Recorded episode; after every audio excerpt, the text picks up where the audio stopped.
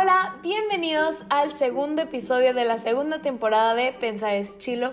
Muchas gracias por tomarte el tiempo de escuchar este nuevo episodio, que la verdad este es sin duda uno de los episodios más especiales que he grabado, no solo porque es el primero que grabo con alguien de mi familia, sino porque la invitada del día de hoy en verdad es una de las personas más importantes de mi vida y más significativas porque sin duda alguna ella ha influido directa o indirectamente en mi formación como persona y en verdad me pone extremadamente feliz de que hoy me esté permitiendo hacerle esta entrevista y es nada más y nada menos que mi abuela, abuela Raquel. Eh, estamos ahorita a distancia haciendo esta llamada, así que quiero agradecerle a Dante, mi hermano, que me está ayudando a grabar a mi abuela. Estamos por una llamada. Hola abuela, ¿cómo estás? Muchas gracias por permitirme hacerte esta entrevista. Oye, ¿quieres platicar un poquito de tu vida para que la gente te conozca más o menos? Hola, ¿qué tal? ¿Qué es lo que te puedo decir? Lo que tú quieras platicar, lo que te sientas cómoda. La vida es muy sencilla, hay que tomarla tal como viene y lo mejor es que te va llevando por distintos lugares lo que tú muchas veces no esperas. Hay que tomarla con responsabilidad, con alegría y lo que te manda Dios en toda tu vida. Oye, abuela, para que ellos sepan más o menos, ¿tú cuántos hijos tuviste? Tuve 10 hijos. Ah, tengo 27 nietos y 8 bisnietos. Ya tienes legado sobre la tierra. Sí, una edad bastante avanzada, 86 años, pero me siento tranquila, emocionada por todo lo que me ha pasado en la vida. Ha sido una vida en realidad tranquila, con mucho amor. Estoy muy conforme con, con mis hijos porque han formado buenas familias con mis nietos que todos han estudiado y son buenos este, chamacos. Y ya están los bisnietos que me dicen abuela. Este, bueno, no todos porque los chiquillos todavía no saben. Sí, estoy muy conforme con, con mi vejez.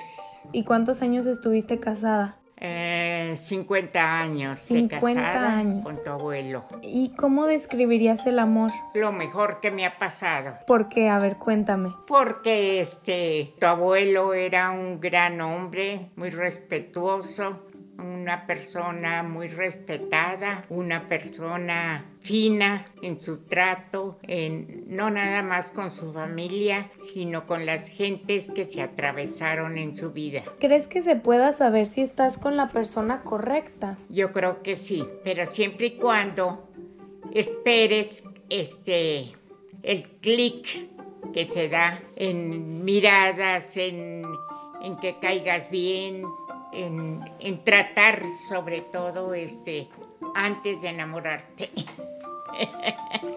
O sea, ¿tú, tú recomiendas primero darse un tiempo para saber si es el indicado. Tienes que tratar a la persona para más o menos saber cómo es. ¿Y co- qué opinas sobre el amor moderno, el amor que nos tocó a tus nietos y tus bisnietos, incluso a tus hijos? Porque pues ha cambiado mucho, ¿no? A como a ti te tocó. Así es. Fíjate que estoy de acuerdo.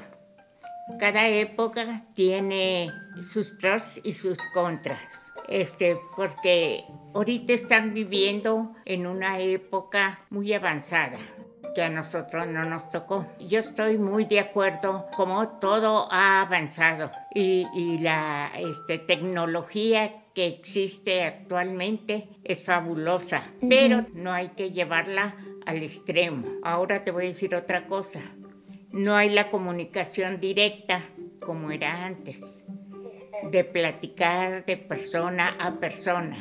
Hay 10 chamacos reunidos y todos con el celular. No están prestando atención a, a los otros chamacos. Y eso es lo que yo digo, el celular que no debe ser tan frecuente.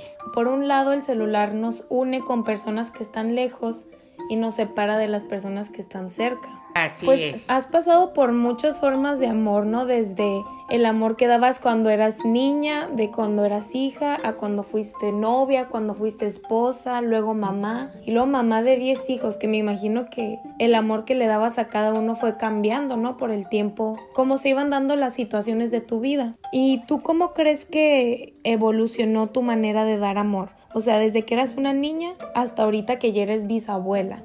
Sí, pues mira, como todo en la vida, mientras estés aquí, todo va evolucionando. Va a haber cosas que ni ustedes mismos se imaginan, como me pasó a, a nosotros, que todavía no teníamos ni televisión, ni celular, ni nada, hasta como por los 50, 60 más o menos. Y, y pues tiene que evolucionar la vida y tiene que evolucionar también eh, las relaciones, ¿Qué crees que influye más en el amor? El amor nunca va a terminar, mijita, en todos los sentidos. Ajá.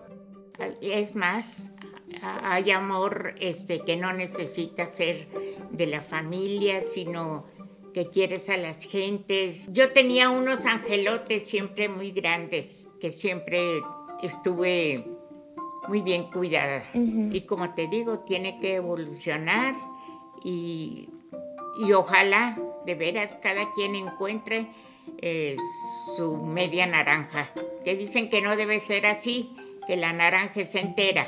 Así es que sí, un compañero, Alguien para compartir el frutero. así es. Sin que estés sometida a tu marido ni tu marido a, a ti. Yo creo que, que tiene que ser mutuo para que puedas encontrar la felicidad. La felicidad no está en otra persona, está en ti misma, en que sepas valorarte tú como persona, ya seas hombre o mujer. Eso es lo que yo creo.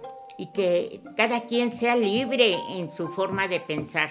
Son compañeros, no son este gemelos. Sí, cada uno sigue siendo autónomo. Oye, abuela, y ya por último, ¿qué consejo nos darías? Tú que ya tienes buen trayecto en, en la historia del amor, ¿qué consejo nos darías a los de las nuevas generaciones? Pues que debes dar tu amor para recibirlo. Yo todavía soy este, ahorita estoy leyendo una novela romántica, fíjate a mis años como que ya no, ¿verdad? Pero todavía me siguen gustando.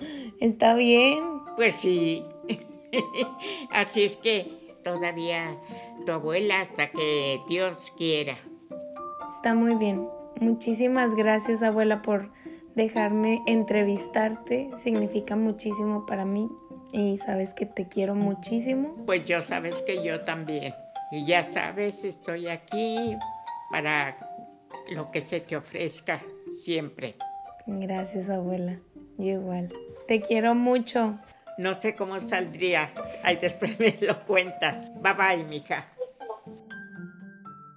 Muchísimas gracias por escuchar el podcast de esta semana. En nuestro Instagram voy a estar dejando una cajita de preguntas para que estemos interactuando. Por ahí puedes seguirnos en Instagram como arroba pensareschilo. Ya sabes que yo soy muy feliz cada que compartes una de nuestras fotos o que le dices a uno de tus amigos que escuchó un podcast. Nos escuchamos la próxima semana. Cuestiónense todo. Siempre pregúntense el por qué son así o por qué no son así. Nos vemos la próxima semana. Bye.